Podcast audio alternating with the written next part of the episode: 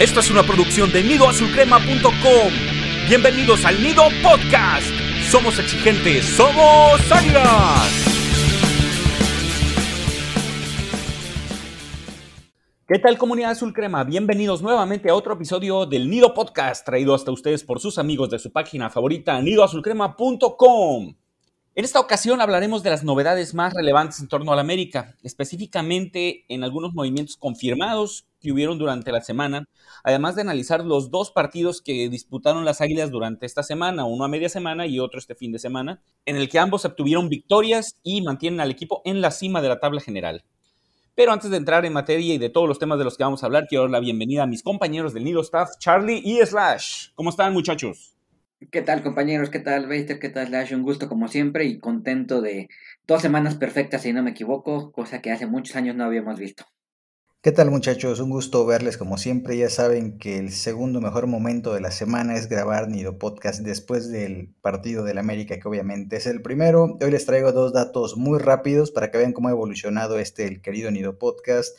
Episodio número 73, el que estamos grabando. Esperemos que pronto llegue ese episodio 100, pero va a depender del América y de muchas circunstancias. Mientras nos vamos de uno por semana y también decir que el gran Solari, nuestro capitán de mar y guerra, desde su casa está dirigiendo ya. Decidió irse a comer unos tacos, tal vez le cayeron un poco pesados, pero al América, a su América, lo dirige hoy por teléfono, el sueño de muchos entrenadores. Sí, sí, sabemos que ya fue dado de alta del hospital, pero invariablemente le deseamos una pronta recuperación y tenerlo de vuelta en el banquillo, que es donde mejor se ve. Vamos a empezar con lo que son las noticias. ¿Qué tenemos primero con algunas de las novedades que hubo dentro de esta semana en cuanto al plantel Slash?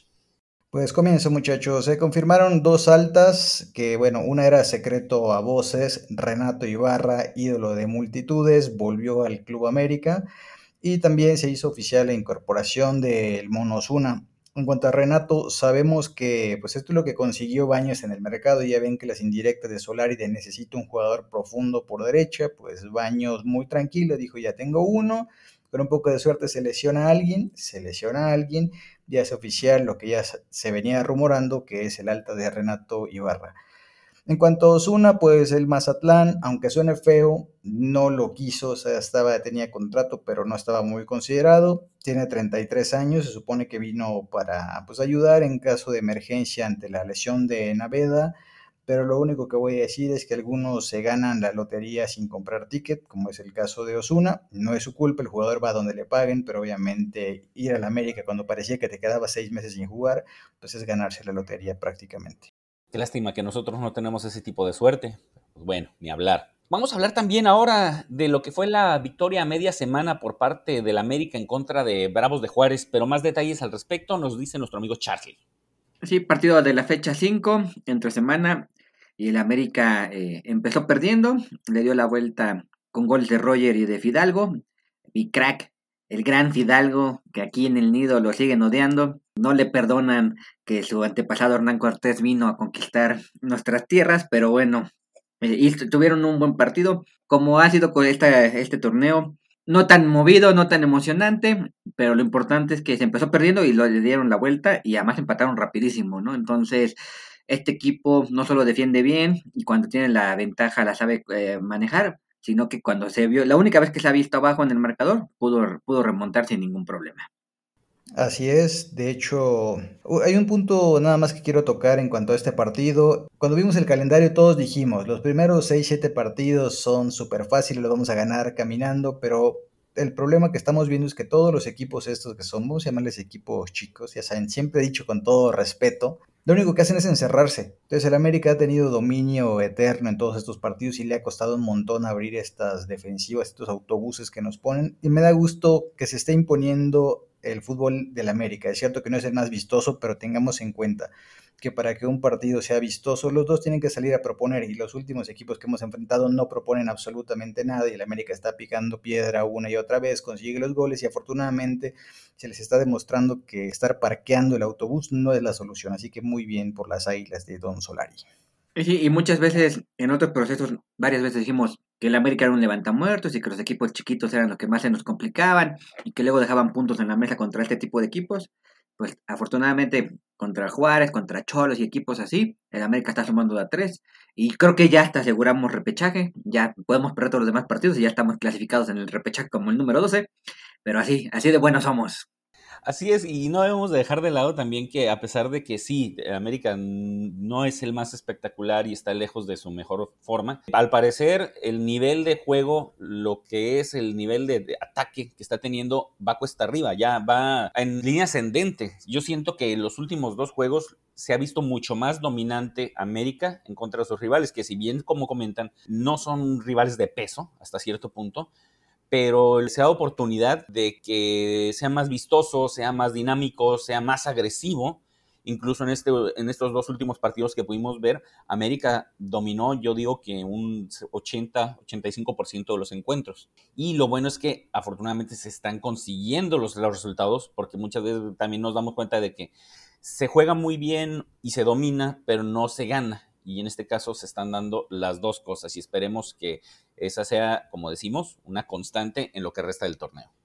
Y bueno, después de esa victoria a media semana, pues nos tenemos que retomar a la victoria de este fin de semana en la que América derrotó 2 por 0 a los Cholos de Tijuana con goles de Sebastián Córdoba por la vía de penalti y el gol del reaparecido Renato Ibarra. De hecho, creo que en su último partido, que fue en la final cuando se perdió contra Monterrey, participó en uno de los goles y fíjense, regresa y anota gol, ya aprovechando su velocidad y contra una defensa ya un poco cansada, pues por estar defendiéndose absolutamente todo el partido. Se aprovechó y se ganó de una buena forma, como lo comenté hace un momento. En este partido, América dominó a placer, realmente Cholos no tuvo más que una o dos oportunidades que ni siquiera fueron tan claras. Ochoa prácticamente durante 75 minutos estuvo en un día de campo, no tuvo casi intervenciones. Pues con un equipo volcado atrás, con, defendiendo casi con 8 o 9 jugadores al mismo tiempo, como comentan, es difícil poder abrir esas corazas y poder penetrar esas defensas, pero de una u otra forma América está sacando los resultados.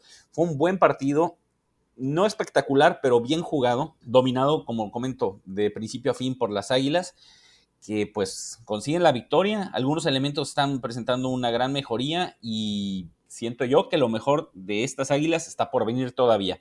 ¿Cómo vieron ustedes el partido, chicos?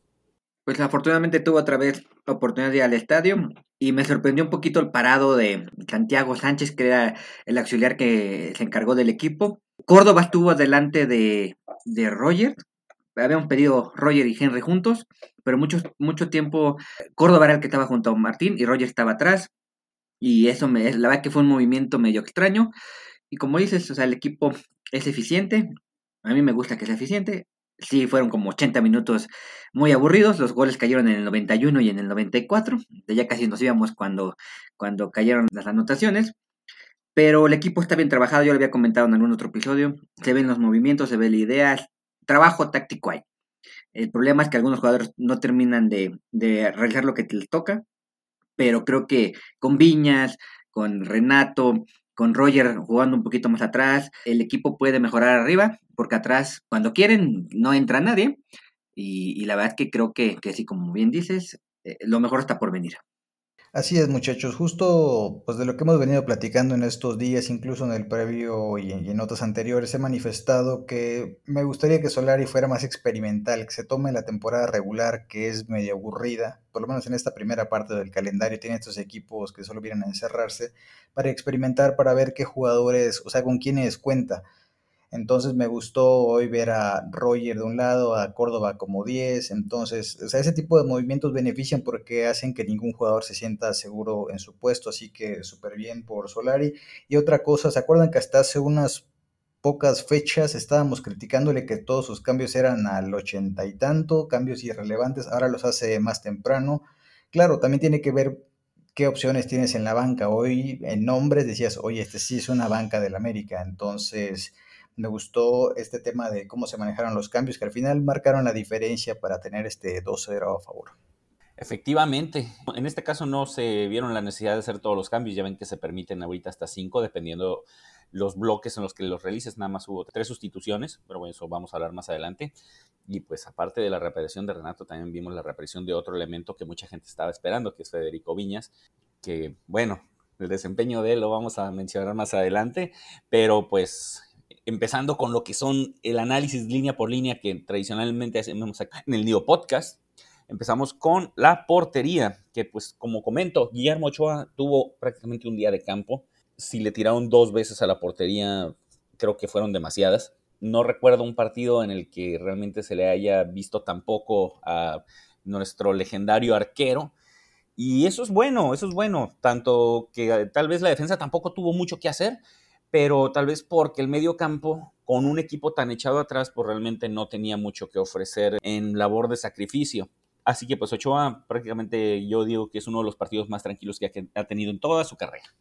Ese, mi querido Beister, siempre demeritando todo lo que hace Ochoa. No comenta que llegó a 100 partidos sin recibir gol y que este, mucha gente dice que no sé qué y no sé cuánto. A ver, Beister, ¿qué tienes que decir al respecto? No, no, está bien. Es que eso yo te lo iba a dejar a ti, porque pues, si tú te acordaste de los 73 episodios del Neo Podcast, bueno, pues te voy a ceder el honor que digas los 100 partidos de Ochoa. Perfecto, hay que dar siempre datos certeros y muy claros, mi querido Beister. Y bueno, hablemos ya de la defensa, pues ya lo adelantaste un poco. Fue, no diría un día de campo, pero casi un día de campo.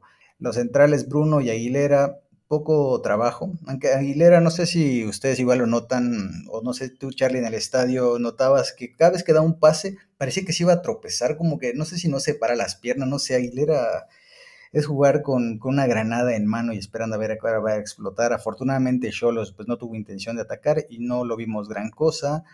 Eh, Bruno, su participación más relevante fue aquel despeje que derivó en que Viñas la agarrara y de ahí se la diera a Renato. O sea, Bruno digamos que fue un casi pase clave, así que bien por el, por el paraguayo. En las laterales, pues Jorge Sánchez habitualmente tiene un partido malo y esta vez no fue la excepción. Su primer centro se la dieron, o sea, no tenía nadie que lo estuviera marcando todo el espacio-tiempo y que hizo la tiró cruzada, pasada, como si el Azteca midiera 300 metros de ancho, no sé. Y luego en la siguiente dijo, le voy a bajar. ¿Y qué hizo? Ni siquiera la levantó del césped. O sea, Jorge Sánchez, por favor, que nos regresen a la Jun, que con toda su veteranía a mí me brinda más tranquilidad no tengo nada contra Jorge, pero no, no, se me hace que su relación con el América y la afición ya está desgastada y para él va a ser sano cuando decida irse al Everton o donde quiera irse. Y de Salvador Reyes, hoy estuvo un poco más discretón, empezó de lateral y al segundo tiempo creo que intercambió con Laines, Laines pasó de ser lateral izquierdo y él subió un rato, pero como que igual no, hoy no fue digamos un día donde luciera en demasía, pero en general la defensa muy tranquila el día de hoy. Creo que el tema de Reyes fue que ya había muchos sobres adelante y ya no pudo pisar el área como acostumbra. Y bueno, vamos a la zona de la contención. Richard Sánchez tuvo un buen partido, intentó de larga distancia un par de veces en tiros libres. Una que, si no me equivoco, el portero le sacó y otra que pegó en el poste. Y la verdad que este, yo pensé que la que pegó en el poste ya la estábamos celebrando todos, pero bueno, tristemente no se pudo. Y Pedrito Aquino, pues ya como que se le requiere que le den otro zape como la semana pasada, porque no tuvo su mejor partido, sí muy participativo, muy corriendo por todos lados, no, no es el mismo que fue el torneo pasado, y sí, sí preocupa que, que, se nos esté cayendo otra vez, aunque me echen caras, no se me hizo que fuera el mejor partido de, de Aquino en esta ocasión. Bueno, el, todavía el partido anterior se me hizo que tuvo un, buen desempeño, pero eh, pues es altas y bajas, desgraciadamente. Ahora, a la siguiente zona, que es la zona de creación, de generación, pues tenemos eh, al tridente de Roger, Córdoba y Laines. En este caso tuvimos que empezó Roger cargado por la banda derecha, que siento que fue la que durante el primer tiempo trató de explotarse más. Fue un partido bastante activo para Roger Martínez. Desgraciadamente no tuvo muchas oportunidades. Sigue pecando de individualista. Tuvo un par de tiros a gol, pero pues ninguno de consideración. Al final eh, fue sustituido. Por la otra banda, pues tenemos a Laines, que como comento, como los ataques se concentraron principalmente por la banda derecha, en un principio Laines no fue tan requerido en lo que son los ataques. Ciertamente con tanta gente atrás se estaban preocupando más por la combinación que pudieran tener Laines y Reyes por ese costado, porque sabemos el intercambio que pueden hacer. Y pues al ataque no, no generó gran cosa, pero sí lo que fue las coberturas al momento de que Reyes quería llegar por sorpresa, inmediatamente Laines ocupaba lo que era la zona de lateral izquierdo, así que por lo menos en lo que es la conjunción y la coordinación en ese costado lo hizo bastante bien, pero pues no pesó tanto. Y en el caso de Córdoba, pues fue un partido un tanto cuanto discreto, intrascendente como puede ser los jugadores con ese tipo de características futbolísticas que tiene puede pasar desapercibido durante mucho tiempo, pero sabemos del talento que tiene y el hecho de que pues con los dos perfiles que puede manejarse estuvo pisando ambas costados del área grande. Al final tuvo la oportunidad de cobrar un penalti que lo hizo bastante bien, seguro, fuerte, raso colocado, venció por completo a Jonathan Orozco y pues encaminó con ese tiro de penalti lo que fue eh, la victoria para el América. Una pregunta no más rápida. No sé si en la transmisión pudieron ver que Aguilera ya tenía el balón bien feliz para tirar el penal y afortunadamente Córdoba le dijo, hazte para allá.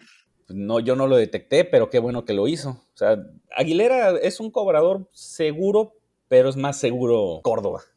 Exactamente, sí, no, no me pareció que pusieran esa toma, pero no lo dudo porque Emma, o sea, él, cada vez que pitan penal, él agarra el balón y dice, es mío, ya se lo ha quitado a Roger, el problema es que Roger falló cuando no debió fallar y que mientras Córdoba se mantenga fino, pues él va a seguir cobrando los penales, espero. Incluso lo comenté en el grupo de Telegram, ojalá lo tire Córdoba y, en ese momento no habían puesto la toma y cuando lo pusieron fue así como que, uy, qué alivio, porque si lo tiraba Aguilera podía pasar cualquier cosa. Y estoy hablando de la creación porque en el ataque de Henry no hay nada que decir, típico partido donde Henry se la pasa correteando rivales y tiene muy poco contacto con el balón. Y este es el gran problema que tiene Henry. Creo que él mismo ya tiene este chip de mi chamba es estar correteando a todos y tristemente como los equipos están... O sea, Henry juega cuando los equipos están encerrados, entonces es muy complicado que él pueda hacer algo y sobre todo porque los centros tampoco llegan, entonces él siempre está metido entre un mar de enemigos, llámese tres, cuatro de ellos, así que su chamba es literalmente estar correteando y, viendo a ver qué balón puede ganar, pero en esta ocasión, pues un partido bastante, de, bastante sacrificio, pero de cero tiros a gol del buen Henry. Probablemente contra un equipo que no se encierre tanto tenga mayor oportunidad de rematar, pero a la vez va, a lo mejor sean menos las oportunidades de que le lleguen a algún centro. Ok, y antes de entrar a los cambios, y perdón, Slash, eh, no contesté tu pregunta cuando estabas hablando de la defensa. Sí, el Tribilín eh, Aguilera sí parece que se va a caer en todo momento, ¿no? Entonces sí, sí es una granada que en cualquier momento nos va a explotar. Esperemos que no sea en la final, estilo Jorge Sánchez. Pero bueno, hablando de los cambios, el primero en ingresar fue mi gallo Fidalgo y no se me hizo raro que entrando él se haya resuelto el partido. La verdad que entró y ya, el equipo ganó. Así que así deben ser los revulsivos de la banca. Pero bueno, ya fuera de relajo, lo intentó, Estuvo jugando del lado izquierdo, pero no, no hubo mucho con él. Intentó por ahí un par de pases filtrados, pero no, no le salió como él quería. Y luego ingresó el ídolo de las multitudes, el que todo mundo aclamaba, que era Renato Ibarra, la que tuvo, al principio tuvo tres, cuatro pases eh, cortos eh, a la banda, hacia atrás. Seguramente el pánico escénico le, le pesó un poquito. Pero luego ya, este, al final del encuentro, cuando Cholos ya estaba cansado, como bien dijiste, Beister con un hombre menos y ya totalmente rendidos, eh, tuvo un contragolpe, lo definió bien. Y independientemente de quién lo haya definido, este, me gusta ver que el América ya está aprendiendo a, hacer contragolpes, ¿no? Porque en otras épocas era una jugada perdida, ¿no?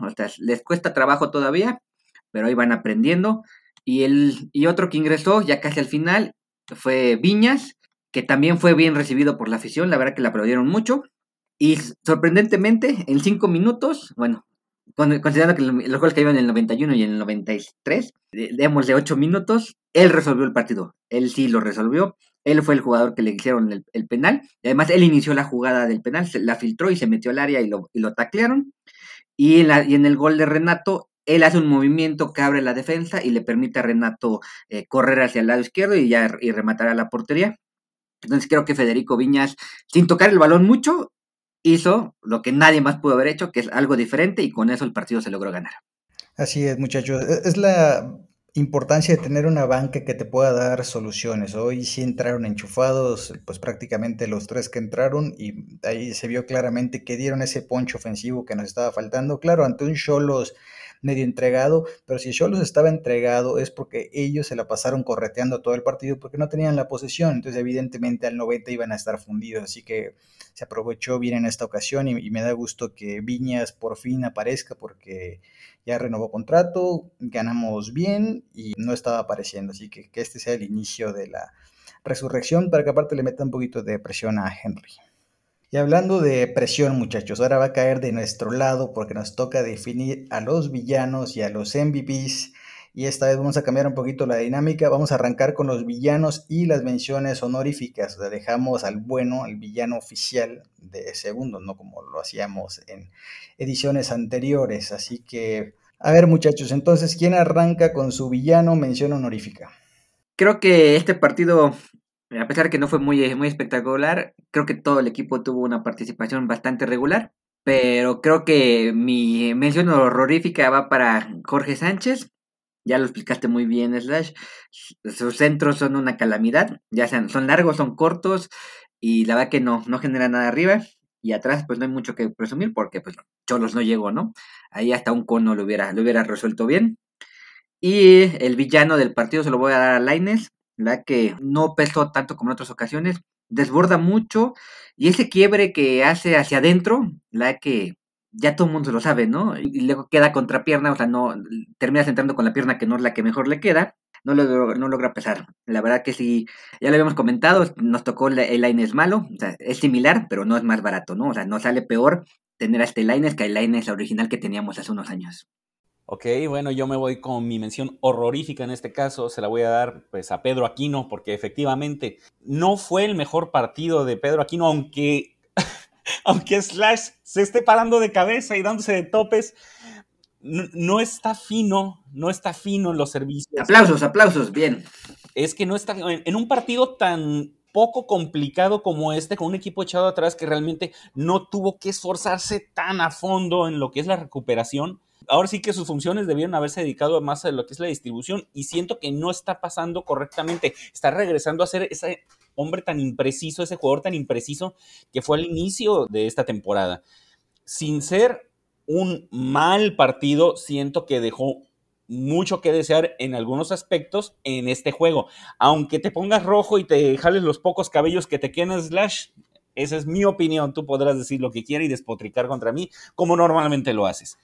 Y en este caso el villano del partido a mi gusto pues va a ser Jorge Sánchez, porque en un partido, como digo, tan sencillo en el papel, porque pues ni por su banda ni por ningún lado hubo que preocuparse tanto por labores defensivas, pudo haber tenido esa oportunidad de ir más al frente, que lo hizo, pero no lo hizo bien. Todos sus centros iban a ninguna parte. Al momento de que intentaba hacer desbordes, terminaba estrellándose con sus rivales tiene mucha velocidad y sí, a lo mejor mucho dinamismo, pero en este caso no, no tenía nada de profundidad al momento de tener el balón en los pies.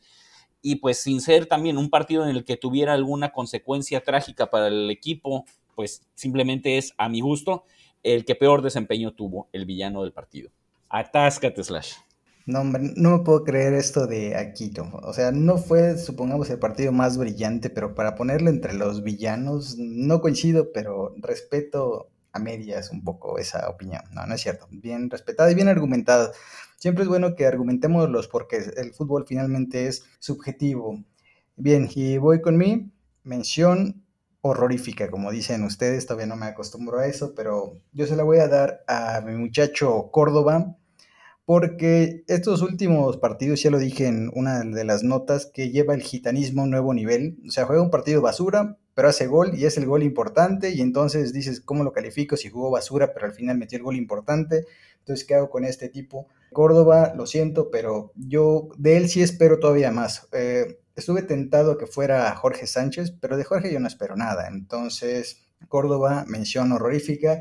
Y el villanazo, hoy voy a coincidir con Charlie, eh, Mauro Laines, no fue su mejor partido. Es cierto que ahorita, ¿se acuerdan cuando, cuando entró Laines? Lo primero que hacía era siempre ir por fuera y tratar de centrar de zurda. Y le pedíamos, oye hijo, tienes que recortar a veces y ser un poco este, impredecible. Y ahorita ya su jugada es ahora en todas recorta y centra con derecha. Entonces él tiene que estar variando esta forma de jugar para ser impredecible. Entonces solo por eso se va a llevar mi villanazo del día. No le puedes pedir que haga las dos cosas, Slash. No al mismo tiempo, obviamente. O sea, no es Córdoba para ser un ambidiestro aquí de clase, aunque Córdoba sea un gitano de lo peor. Y antes de cambiar a los MVPs, estoy de acuerdo con Slash. Si quieres traer las 10 de la América, o sea, tienes que hacer más de lo que está haciendo Córdoba. Si es, es un bipolar, un momento juega bien, otro juega mal, un momento bien. No, no es así como los gitanos que no tienen acostumbrados de un partido mal y tres buenos. Y ya, no es Giovanni Dos Santos para andar arrastrando el 10 eh, por todos lados, ¿no? Exacto.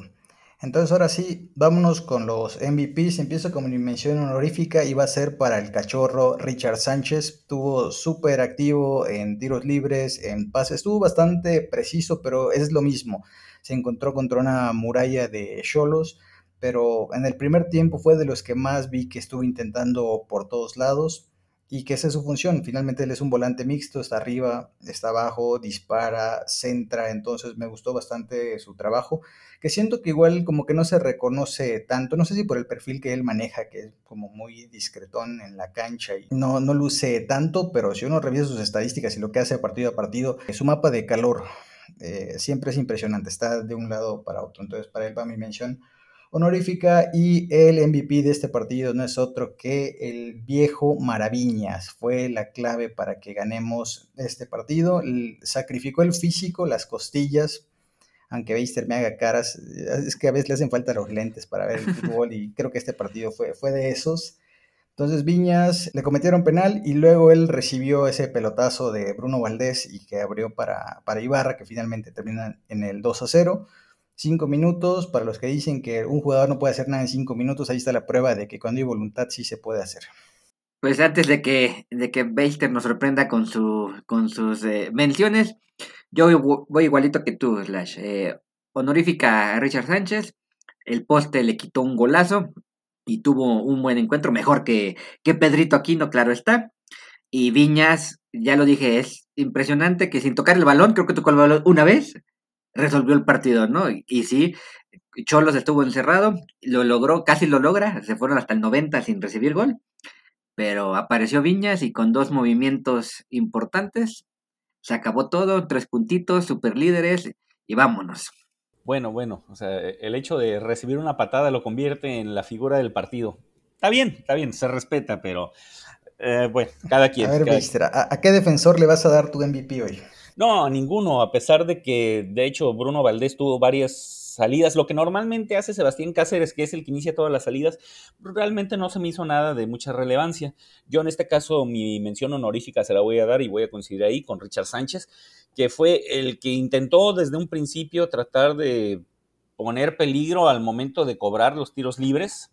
Este, que los hizo bastante bien en las dos, puso en una en aprietos a Jonathan Orozco y el segundo pues reventó el poste que casi casi hubiera, nos hubiera dado la ventaja desde el primer tiempo.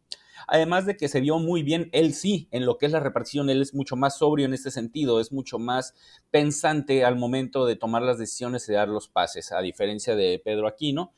Eh, siento que tuvo un buen partido. Y el MVP del partido es para que se vayan de plop como Condorito para atrás. Se la voy a dar. No honor a quien honor merece, al resurgido Renato Ibarra. No. Que a fin de cuentas tuvo también pocos balones, pero como dije desde el principio, aprovechó lo que son sus condiciones físicas, su velocidad, para maniatar a una, una defensa de Cholos que ya estaba cansada de haber estado defendiéndose desde el minuto uno.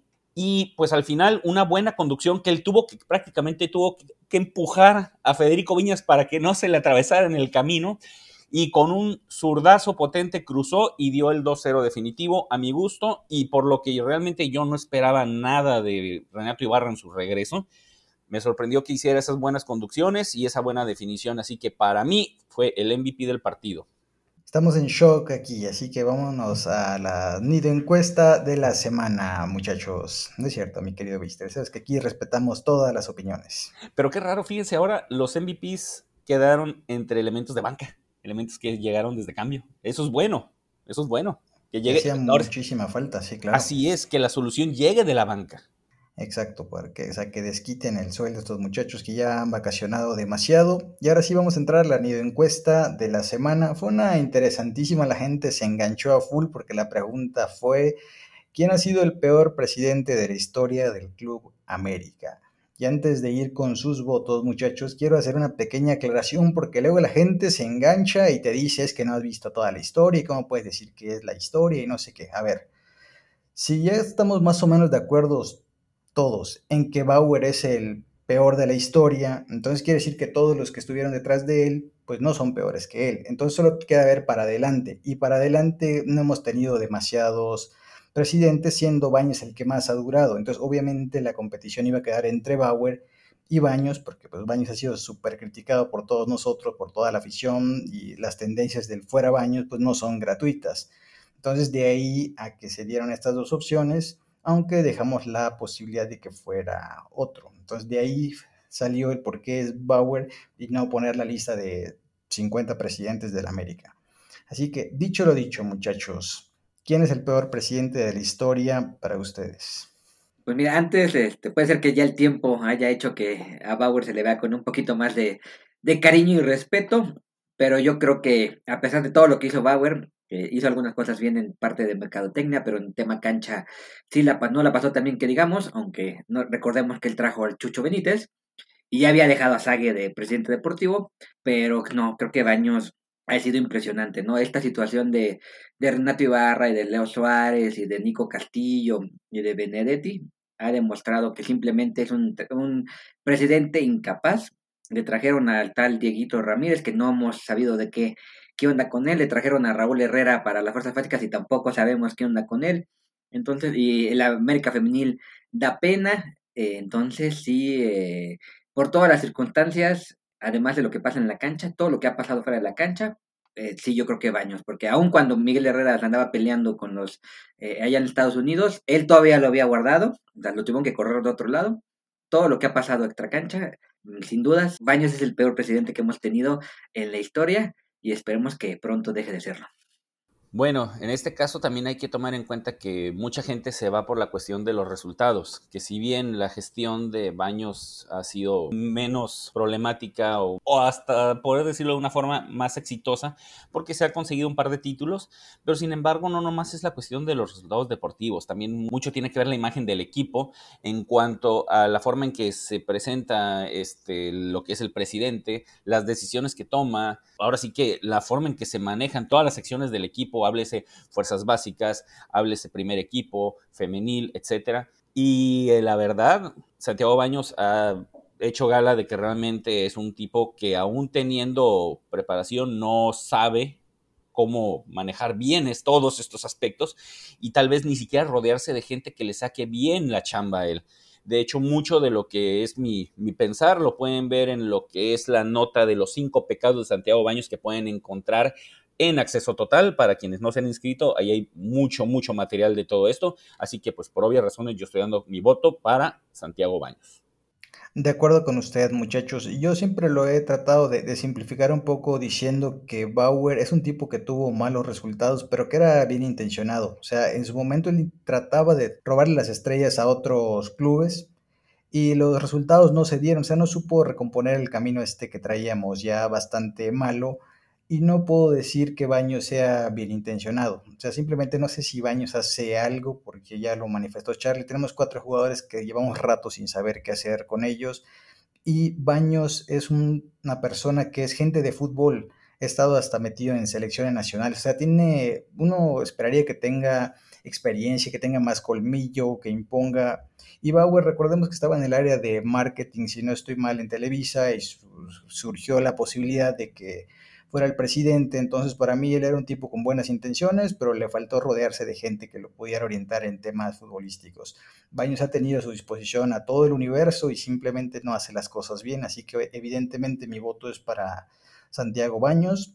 Y de ahí vamos a ver qué dijo la gente. El 33% cree que Michelle Bauer es el peor presidente de la historia del América y el 64.5 súper contundente dice que Santiago Baños es el peor presidente, cosa en lo que coincido plenamente y un 2.3% ahí nos eh, indicaron que otros, pero esta estuvo bastante dispareja esta votación siendo Baños el ganador como siempre de todas las cosas malas que tienen que ver con el América. Así es, y una vez concluido lo que es la nido encuesta, en este caso vamos a pasar a lo que es la pregunta de la comunidad azul crema. Y vamos a empezar con la que nos hizo nuestro amigo Mauricio Gómez. ¿Qué pasará contra rivales de mayor nivel? Fíjense, justo lo que estábamos señalando hace un momento. En este arranque de temporada, pues se han dado partidos en los que son equipos hasta cierto punto accesibles, que sí, como comentan, se han echado para atrás y se ha batallado de más para conseguir los resultados. Sin embargo, una vez que se llegue el momento de tener encuentros contra equipos como Monterrey, contra Toluca, contra Cruz Azul, Tigres, etcétera, pues la postura de América va a tener que cambiar en cuanto a ser más agresivo al frente, pero también tener mucho más cautela al momento de estarse defendiendo, porque pues si estos equipos te llegan tres o cuatro veces y en una de esas te meten un gol, ahora imagínense contra equipos más poderosos. Así que siento que es bueno que hagan una cosecha ahorita de puntos para que en caso de que se batalle más adelante contra equipos fuertes, nos podamos, aunque se suene mal, nos podamos permitir un par de derrotas cuando las circunstancias no juegan a nuestro favor. Probablemente se batalle más, pero siento que América está jugando muy bien, está jugando su propio estilo y no debemos de, preocuparnos por los demás rivales. Los demás rivales deben de preocuparse por nosotros. Así es, yo en ese sentido lo que creo es que los rivales de mayor nivel pudieran no ser tan complicados de abrir como los que estamos enfrentando ahora porque traen otra propuesta. Entonces en un toma y daca puede que ahí veamos, para empezar, partidos más entretenidos y el América la temporada pasada demostró que a esos que supuestamente son los que son nuestro parámetro, a todos les vapuleó y entonces no, creo que haya gran problema. Y siguiendo con las preguntas, muchachos, nos pregunta Eric Valderrama que qué opinamos del regreso de Renato Ibarra y que si el problema es el dinero, ¿no hubiera sido mejor darle chance a un chavo de fuerzas básicas? Y si el Herrera bueno, y por el Herrera bueno entiéndase Raúl Herrera, el español que está a cargo de las divisiones inferiores, no salió tan bueno entonces. Bueno, de, de, Ibarra ya creo que hemos hablado demasiado en el nido, le hemos dado demasiado espacio. Nosotros no queríamos que regresara, pero finalmente, pues Azcárraga decidió que así fuera, así que bueno, el, el tipo ya está otra vez en el plantel y toca evaluarlo en lo futbolístico. Si hubiera sido mejor darle chance a un chavo, no creo porque Solari estaba muy insistente en que necesitaba a alguien que fuera profundo por derecha y no estoy seguro de que en fuerzas básicas tengamos un jugador que te pueda dar lo que busca Solari. Y sobre el tema de Raúl Herrera, habría que investigar un poquito más. Yo siento que ahí puede haber un choque cultural que no se estén entendiendo porque evidentemente los resultados no, no han sido tan buenos pero yo siempre he dicho que todas las revoluciones pues conllevan un precio a pagar. Yo no sé si el jugador mexicano tiene mucho vicio o tal vez no le gusta que le digan las cosas de frente porque pues, el europeo, el español es muy de decirte las cosas como son. Y aquí a veces en Latinoamérica nos encanta que nos digan las cosas con algodones, suavecito, entonces por ahí puede haber un choque cultural y como los que juegan tienen la sartén por el mango igual y se están revelando un poco, la verdad es muy difícil contestar algo cuando no estás ahí dentro a pesar de todo el cariño y respeto que se le tenía a Alfredo Tena, pues la verdad que tampoco salían jugadores a racimos, ¿no? O sea, hay algo ahí en las fuerzas básicas que no terminan de, cuajar.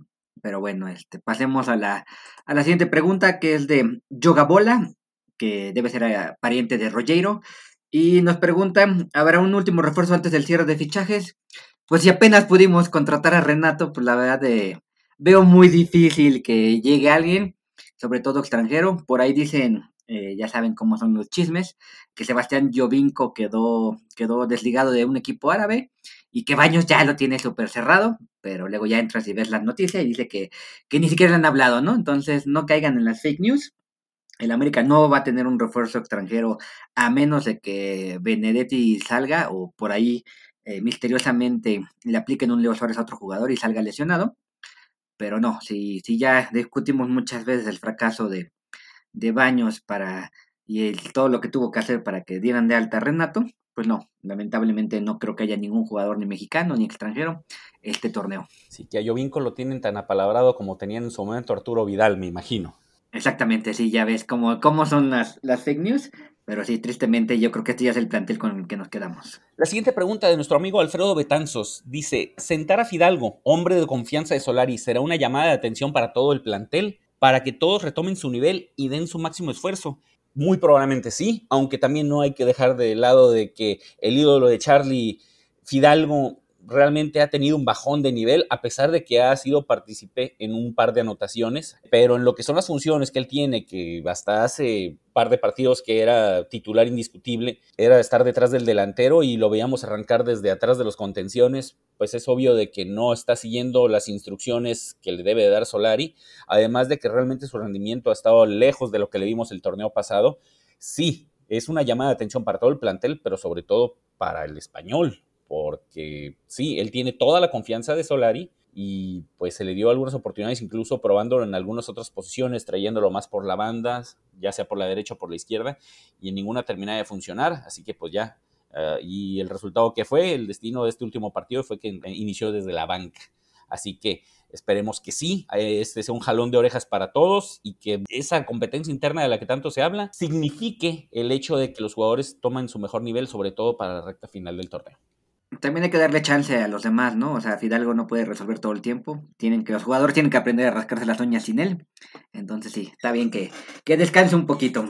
Pues eso lo veremos contra León. Si vuelve a salir en la banca, sabremos que sí es una especie de, oye, tu nivel no me está gustando. O si reaparece, simplemente habrá sido un tema de rotación. La verdad, es muy difícil saber por un partido si es un castigo o no pero ojalá que el buen Zinedine pues siga poniéndose las pilas porque realmente necesitamos de todos. O sea, el América no está para depender de unos cuantos. La siguiente pregunta es de Juan Carlos Barreda, viejo seguidor de, de Nido Podcast. Le mando un saludo. Nos pregunta si Renato Ibarra debe ser titular por la actuación de hoy. Me parece que no. Solari suele llevarlos de a poco hasta que se ganan la titularidad. Recordemos que Fidalgo llegó y no jugó enseguida, entonces Ibarra acaba de llegar, ya tuvo sus primeros minutos, pero va a depender de qué tantos goles empieza a hacer Henry, porque si Roger regresa como centro delantero, ese puesto derecho no va a tener competencia y ahí sí es donde podríamos ver a Ibarra de titular, pero hoy por hoy no lo veo, creo que va a aguantar a Henry un poquito más.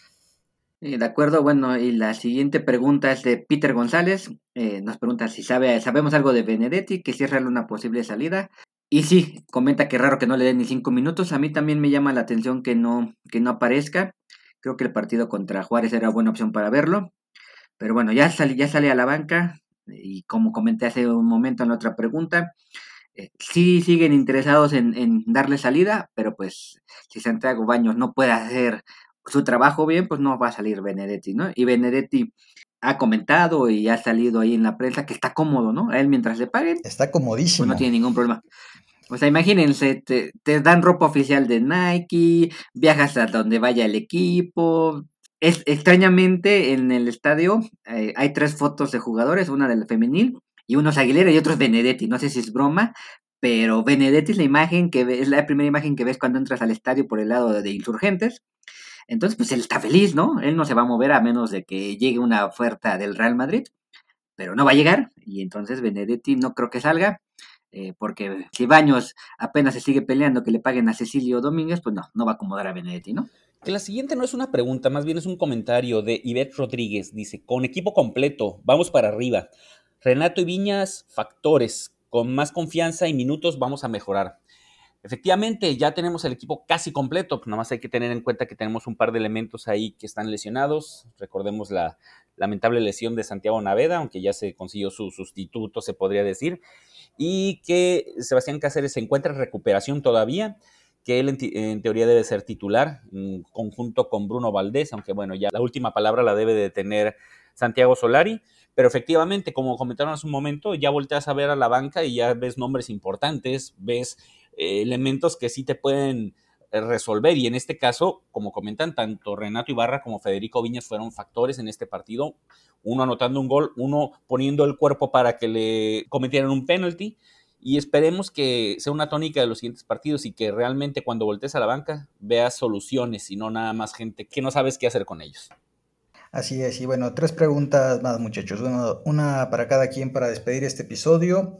Paco de Sant igual nos manda un, no tanto una pregunta como un, sino un comentario. Nos dice, probablemente nunca veamos este América espectacular, pero es un equipo que te desgasta todo el encuentro. El partido de Cholos hoy es triste con los 11 jugadores metidos en su campo. Y sí, es que el América no es falta de voluntad ni de actitud, pero también el rival cuenta. Y si el rival no sale a jugar, como en este caso, como a media semana, como Juárez, pues es difícil que veamos una América espectacular. Porque lo espectacular no solo viene de un equipo, como ya lo dije, viene de ambos. Entonces ambos equipos tienen que salir con una propuesta un poco más ofensiva para que veamos un fútbol que nos distraiga en nuestros partidos donde son todos picar piedra. Ok, bueno, y la siguiente pregunta es de Dani Ose, una de nuestras seguidoras, y nos pregunta, de, hablando de Renato Ibarra, con esto se determina que la cabeza del club le faltan producto de gallina, y continúa con que nos dice que, que, lo que se dice con la boca se sostiene con producto de gallina nuevamente, y comenta el caso de los chavos de la sub-17 que fueron expulsados por burlarse del, del canto feminista del violador eres tú, y que le da trabajo a Renato Ibarra, que conocemos el, el tema legal que, se resolvió de manera extrajudicial. Y bueno, ya como comentó Slash, y, creo que estamos este, los tres de acuerdo que, este tema ya no lo vamos a tocar más allá de lo que pase deportivamente, pero para contestarle a, Dani, yo estoy totalmente de acuerdo con ella. El equipo eh, en, hace un año fue fulminante, dijo, te vas y no vuelves a usar la playera de, de la América nunca en tu vida. Y hoy un año que, y volvemos a lo que hemos dicho todo este episodio, volvemos al fracaso de, Santiago Baños, que tuvo cuatro meses para acomodar a Renato Ibarra, no pudo, y aprovechó la lesión de, de los Suárez, que yo sigo sospechando que esa lesión está muy rara, para darlo de alta, ¿no? Entonces, eh, sí, o sea, el, el, club había dicho algo, debieron sostenerlo, y si ya no lo sostuvieron, pues por lo menos no hubieran sacado un comunicado diciendo es que como se nos lesionó Leonardo Suárez, pues no hubieran dicho otra cosa eh, para intentarlo justificar de mejor manera cosa que no, no, es justificable, pero bueno, este, entendemos la molestia de, de nuestras seguidoras, pero ya creo que estamos los tres de acuerdo que este tema ya se va a pasar y se va a comentar únicamente de lo deportivo. Por último, una pregunta de nuestro gran seguidor Felo SGB, que dice que Reyes debe ocupar la posición de Laines. Es una gran posibilidad. Hemos visto el buen rendimiento que ha tenido Salvador Reyes tanto como lateral y como volante. Es un jugador que sí da mucha profundidad con el balón en los pies, toca línea de fondo, hace bien sus diagonales y él puede hacer las dos cosas, a diferencia de Laines, y no descuida su defensa. Eh, siento que es un jugador mucho más completo que Laines y es una gran posibilidad, teniendo también en cuenta de que Luis Fuentes ha sido mandado a la banca no tanto por tener un mal rendimiento, sino pues es parte de esa rotación que se le está dando y sabemos que Lucho Fuentes puede cumplir perfectamente bien sus funciones en la lateral izquierda para darle cabida a Salvador Reyes como volante por izquierda. Siento que es una posibilidad muy latente y sobre todo si Mauro Lainez eh, sigue teniendo un nivel tan paupérrimo como el que ha tenido en los últimos encuentros. Como va la cosa, Salvador Reyes va a terminar manejando el, camión porque sí, aparece en todos lados. es increíble la capacidad que tiene el chavo. Aunque ojo, a Reyes no lo hemos visto contra un volante derecho del rival que lo ponga en aprietos. O sea, a Reyes lo alabamos porque es todo ofensiva y lo que siempre le pedimos es un lateral eh, que, tiene estas características, pero falta ver a Reyes contra rivales que sí le vayan a apretar un poquito más para que lo conozcamos en defensa. No estoy diciendo que ser un mal defensor, falta verlo para que veamos si es un jugador tan completo como parece que ojalá sea el caso. Pero pues, ¿qué te preocupa si ya va a entrenar con el mejor extremo derecho del fútbol mexicano? Así es. Bien, con esto vamos a dar por concluido el episodio del día de hoy. Agradezco mucho a la comunidad Sulcrema por acompañarnos en este episodio y en todos los anteriores.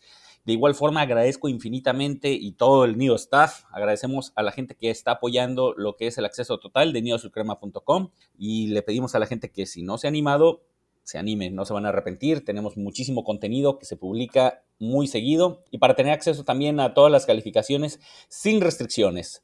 De igual forma, quiero agradecer también a mis compañeros del Nido Staff que estuvieron aquí presentes. Slash, muchas gracias.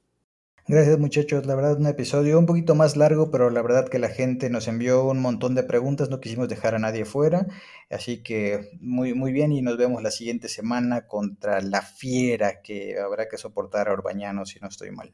De igual forma, Charlie, muchas gracias también. Muchas gracias, Baxter, muchas gracias, Slash, y sobre todo muchas gracias a todos nuestros seguidores y contribuyentes de Acceso Total. La verdad que la interacción ahí se pone buena. Ya estamos ahí planchando los nuevos eh, artículos para el siguiente mes. Y como bien dices, Baxter, si no se han aventado, denos un mes y verán que no se van a arrepentir. Asimismo, les recuerdo que sigan nuestras redes sociales en Twitter y Facebook, así como no dejen de visitar nuestra página de neosulcrema.com y participen en la trivia de Águila Master en águilamaster.com. Síganos acompañando en los próximos episodios y recuerden que somos exigentes, somos águilas.